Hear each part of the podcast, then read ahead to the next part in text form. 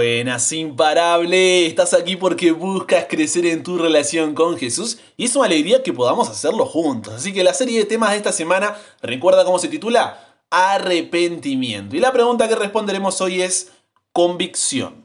¿Es lo mismo que conversión? Mm, hagamos una pequeña oración. Querido Dios, gracias por poder comenzar este día contigo, poder tener un momento para entregarnos a ti, para conocerte más y oír tu voz. Que puedas hablarnos, Dios, y podamos estar atentos para poder oírte. Y que no solamente quede en palabras, sino que podamos llevarlo a la práctica en nuestra vida diaria. En el nombre de Jesús oramos. Amén. Tengo que ser directo contigo. Puede doler lo que te voy a decir, te puede confrontar y hasta molestar. Pero alguien te lo tiene que decir. Así que, ah, ahí va. El hecho de que estés en la iglesia bautizado no significa que estés convertido.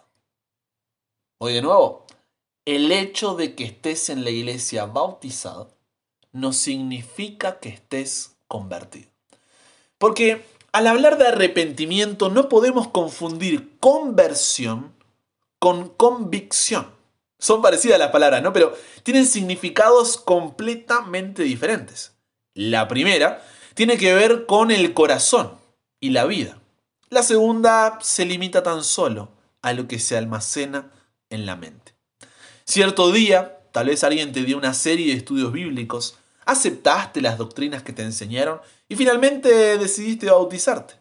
Al salir del bautisterio pensaste, ay, ahora estoy convertido. Y así debiera ser normalmente. Pero tal vez no sea así. Pasamos por la vida llenos de teorías y de doctrinas, sabiendo muchas veces todo eso desde la niñez, porque nacimos en un hogar cristiano. Pero vivimos con esa permanente sensación de vacío, de impotencia, de fracaso. Queremos amar a Dios, pero no lo conseguimos. ¿Por qué?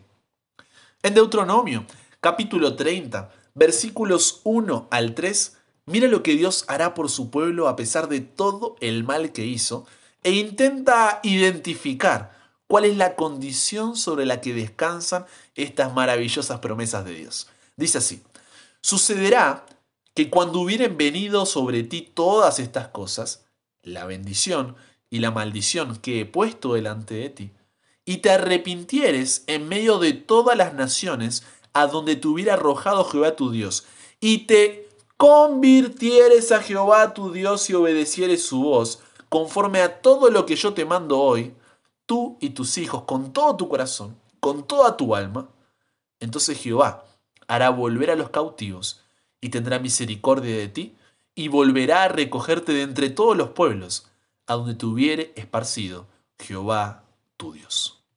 Fíjate que el arrepentimiento lleva a la conversión y la conversión lleva a la obediencia. Entonces la condición clave aquí es la conversión. Y la mala comprensión que tenemos sobre la conversión hace que, aunque queramos amar a Dios, no lo consigamos. George Bandeman en su libro Cómo convivir con un tigre presenta una ilustración que me pareció interesante compartir. Dice así, supongamos que un día un lobo comience a observar la vida de las ovejas y después de cierto tiempo llega a la conclusión de que el mejor modo de vida es el de las ovejas y decida juntarse al rebaño. Para ello, se recubre con una piel de oveja y va a convivir con ellas. ¿Cómo piensas que se sentirá el lobo cuando llegue la hora de comer y las ovejas coman con un placer enorme la hierba verde? ¿Piensas que el lobo disfrutará comiendo hierba? Supongamos además que sea un lobo honesto y no quiera, por tanto, volver atrás en la decisión que tomó. ¿Crees que pasados 5 o 10 años habrá finalmente aprendido a gustar de la hierba? No, Claro que no, porque él es un lobo con paladar de lobo y con naturaleza de lobo. Continuemos imaginando la vida del lobo en medio de las ovejas. Al principio, tal vez se esfuerce por vivir exactamente como viven las ovejas, aunque todo eso sea contrario a su naturaleza. Pero el tiempo va pasando, el entusiasmo de la decisión va disminuyendo y finalmente, después de uno o dos años, ya no consigue continuar atado a un tipo de vida ajeno a su naturaleza.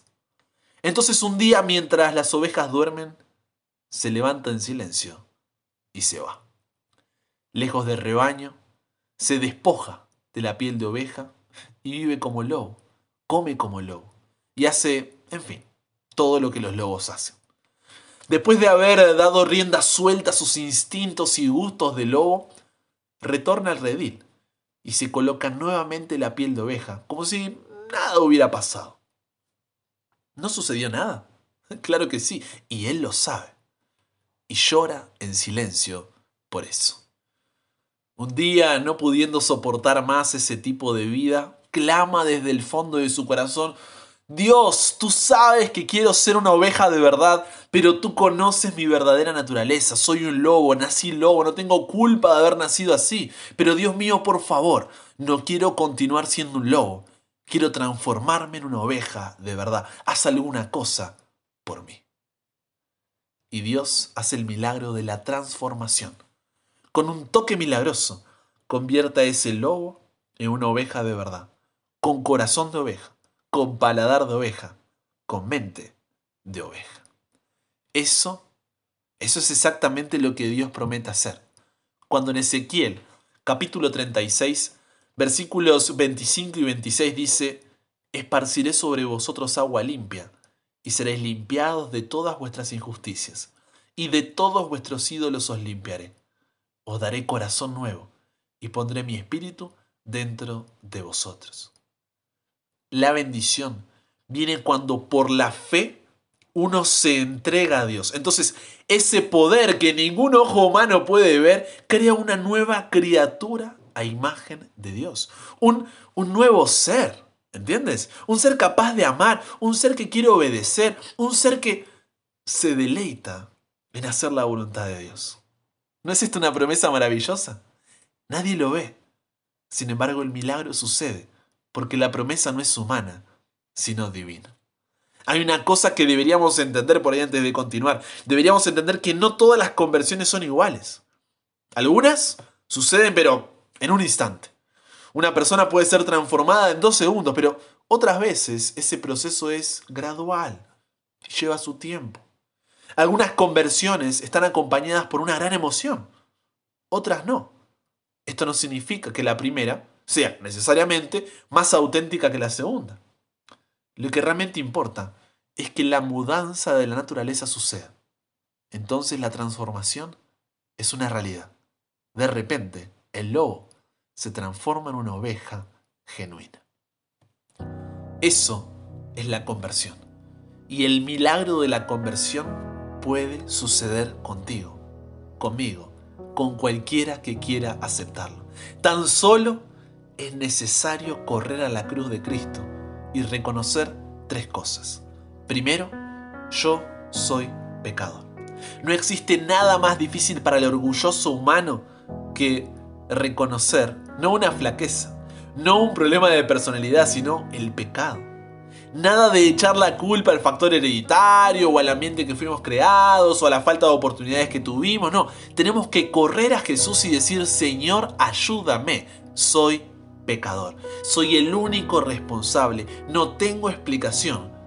Solamente quiero ser perdonado. El segundo hecho que debemos reconocer es yo no puedo. De nada vale querer ser bueno por nuestros propios esfuerzos. La humanidad está enloqueciendo porque habla de autodisciplina, de energía interna, de fuerza mental. La humanidad se olvidó de contemplar a Cristo y está mirando dentro de sí, en busca de soluciones, pero solo encuentra fracaso y frustración. Nada de eso. Miremos a Cristo y digamos, Señor, ya intenté todo y no conseguí nada. Llevo dentro de mí una extraña naturaleza que me conduce al pecado. Por favor, ayúdame porque yo no puedo. Pero el tercer hecho es el más extraordinario. Dios puede. Sí, imparable. Él puede. Miremos a lo alto de la montaña y como Nicodemo caigamos a los pies de la cruz. clamando en el silencio del corazón, Dios mío, por favor, cambia el rumbo de mi vida. Dame una nueva naturaleza. La palabra de Dios dice que el milagro puede suceder. Puede ser ahora, en este momento, mientras escuchas este audio. Puede ser que no estés sintiendo el Espíritu de Dios trabajando en tu corazón. Puede ser que de repente sientas deseos de dejar de escuchar este audio y salirte del grupo porque existe algo que se revela dentro de ti contra esta decisión. Esa es la naturaleza pecaminosa que no le gusta saber de las cosas verdaderas. Pero hoy, la voz de Dios continúa llamando tu corazón. Tú lo sientes y preguntas, ¿cómo puede ser esto? ¿Cómo puede Dios cambiar mi vida en un segundo? La verdad es que no lo sé. Los milagros no tienen explicación y la conversión es un milagro. En este momento, ahora mismo, Dios quiere hacer un milagro contigo. El milagro de la conversión.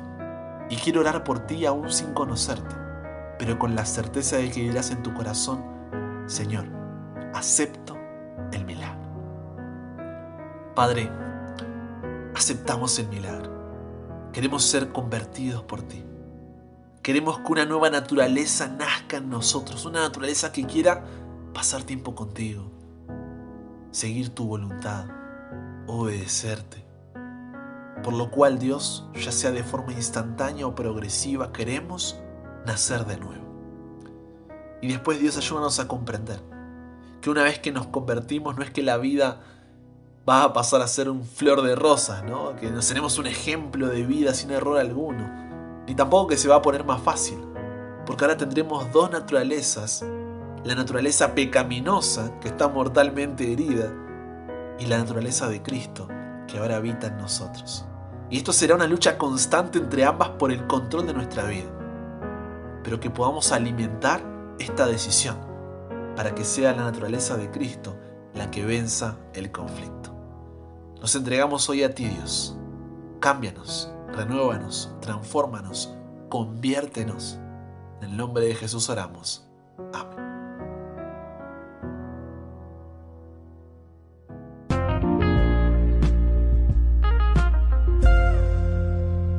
¿Te quedó alguna duda, pregunta o consulta? ¿Qué tema que tuvimos hoy? Así que aprovecha, puedes escribirme en Instagram, búscame como arroba chalabrian y estaré allí a tu disposición. Si todavía no me sigues allí, este es el momento de hacerlo y comparte este audio con otros amigos, compañeros, vecinos, iglesia, grupo pequeño, célula, con quien quieras para que de lunes a viernes podamos seguir con un nuevo episodio por WhatsApp y para que nunca pares de aprender y nunca pares de crecer. ¿Por qué? Porque hasta el cielo no paramos.